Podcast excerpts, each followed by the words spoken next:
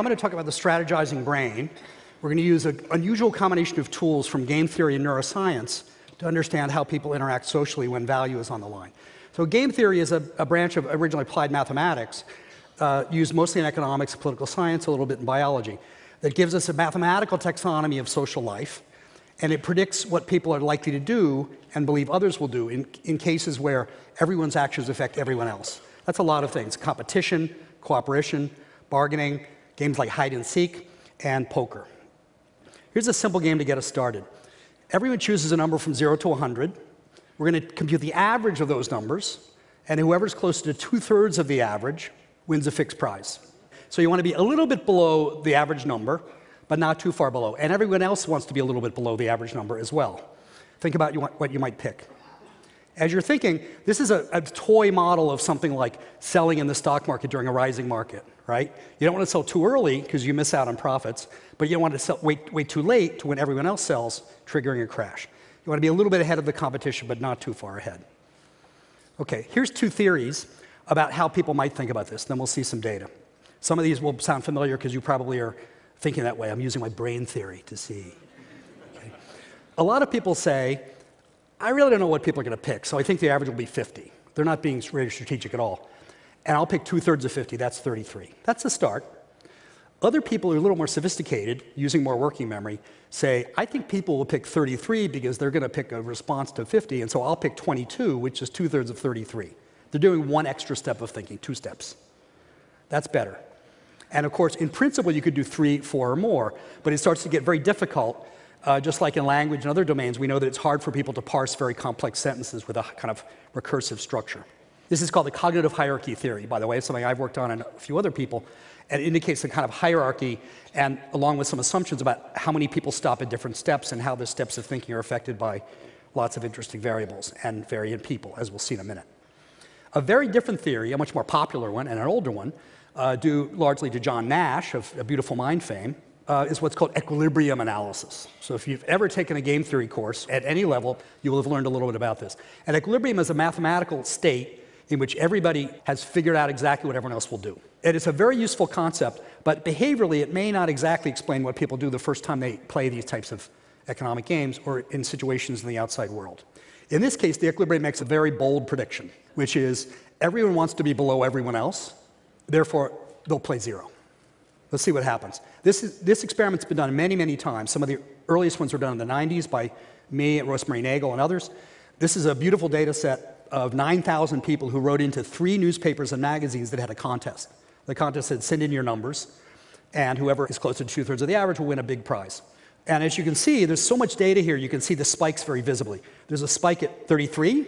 Those are people doing one step. There is another spike visible at 22. And notice, by the way, that most people pick numbers right around that. They don't necessarily pick exactly 33 and 22. There's something a little bit noisy around it. But you can see those spikes in the data. There's another group of people who seem to have a firm grip on equilibrium analysis because they're picking 0 or 1. But they lose, right? Because picking a number that, that low is actually a bad choice if other people aren't doing the equilibrium analysis as well. So they're smart but poor. Okay. Where are these things happening in the brain? Uh, one study by Coricelli Nagel gives a really sharp, interesting answer. So they had people play this game while they were being scanned in fMRI, and two conditions. In some trials, they're told you're playing another person who's playing right now, and we're going to match up your behavior at the end and pay you if you win.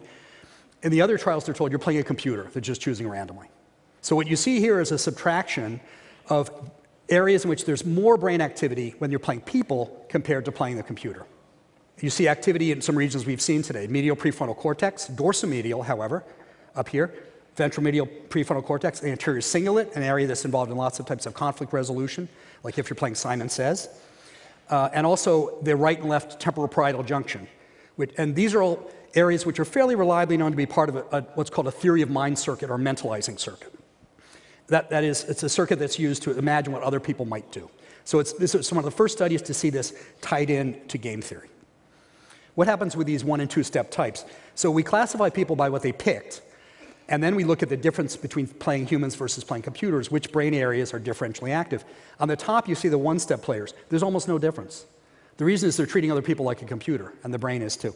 The bottom players, you see all the activity in dorsal medial PFC. So we know that those two-step players are doing something differently. Now, if you were to step back and say, what can we do with this information? You might be able to look at brain activity and say, this person's going to be a good poker player or this person's socially naive. And we might also be able to study things like development of adolescent brains once we have a, a, an idea of where this circuitry exists. Okay, uh, get ready. This, I, am going to say, I'm saving you some brain activity because you don't need to use your hair detector cells. You should use those cells to think carefully about this game. This is a bargaining game. Two players who are being scanned using EEG electrodes are going to bargain over one to six dollars. If they can do it in 10 seconds, they're going to actually earn that money. If 10 seconds goes by and they haven't made a deal, they get nothing. That's kind of a mistake together. The twist is that one player on the left is informed about how much on each trial there is. They play lots of trials with different amounts each time.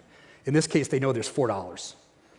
The uninformed player doesn't know, but they know that the informed player knows. So the uninformed player's challenge is to say, is this guy really being fair, or are they, giving me a very low offer in order to get me to think that there's only one or two dollars available to split, in which case they might reject it and not come to a deal. So there's some tension here between trying to get the most money, but trying to goad the other player into giving you more. And the way they bargain is to point on a number line that goes from zero to six dollars, and they're bargaining over how much the uninformed player gets.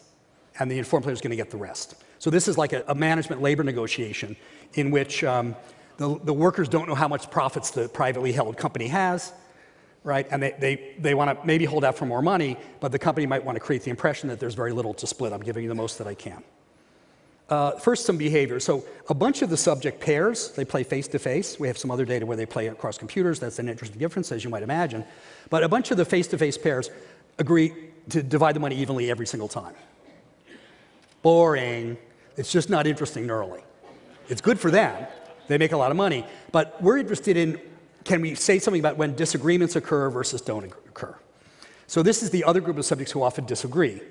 So they have a chance of, they, they bicker and disagree and end up with less money. They might be, be eligible to be on Real Housewives, the TV show. Okay. You see on the left, when the amount to divide is one, two, or three dollars, they disagree about half the time. And when the amount is four, five, six, they agree quite often. This turns out to be something that's predicted by a very complicated type of game theory you should come to graduate school at Caltech and learn about. Um, it's a little too complicated to explain right now, but it's, uh, it, the, the theory tells you that this shape kind of should occur. Your intuition might tell you that too. Now I'm going to show you the results from the EEG recording. Very complicated. The right brain schematic is the uninformed person, and the left is the informed. Remember that we, we scanned both brains at the same time. So we can ask about you know, time synced activity in similar or different areas simultaneously.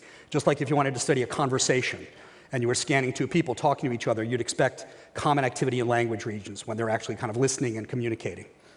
So the arrows connect regions that are active at the same time. And the direction of the arrows flows from the region that's active first in time, and the arrowhead goes to the region that's active uh, later. So in this case, if you look carefully, most of the arrows flow from right to left. That is, it, it looks as if the uninformed brain activity is happening kind of first, and then it's, it's followed by activity in the informed brain. And by the way, these are, these are trials where their deals were made. This is from the first two seconds. We haven't finished analyzing this data, so we're still peeking in, but the hope is that we, should, we can say something in the first couple of seconds about whether they'll make a deal or not, which could be very useful in thinking about avoiding litigation and ugly divorces and things like that. Those are all cases in which um, a, a lot of value is lost by delay and strikes. Here's the case where the disagreements occur. You can see it looks different than the one before. There's a lot more arrows. That means that the brains are kind of synced up more closely in terms of simultaneous activity. And the arrows flow clearly from left to right. That is, the informed brain seems to be kind of deciding, we're probably not going to to make a deal here. And then later, there's activity in the uninformed brain. Next, I'm going to introduce to some relatives. They're hairy, smelly, fast, and strong. You might be thinking back to your last Thanksgiving. Maybe if you had a chimpanzee with you. Charles Darwin and I and you broke off in the family tree from chimpanzees about five million years ago. They're still our closest genetic kin. We share 98.8% of the genes. We share more genes with them than zebras do with horses. And we're also their closest cousin. They have more genetic relation to us than to gorillas. So how humans and chimpanzees behave differently might tell us a lot about brain evolution. So this is an um, amazing memory test from uh, Nagoya, Japan Primate Research Institute, where they've done a lot of this research. This goes back quite a ways. They're interested in working memory. The chimp is going to see, watch carefully, they're going to see 200 milliseconds exposure. That's fast. That's eight movie frames of numbers one, two, three, four, five. Then they disappear and they're replaced by squares. So they have to press the squares that correspond to the numbers from low to high to get an apple reward. Let's see how they can do it.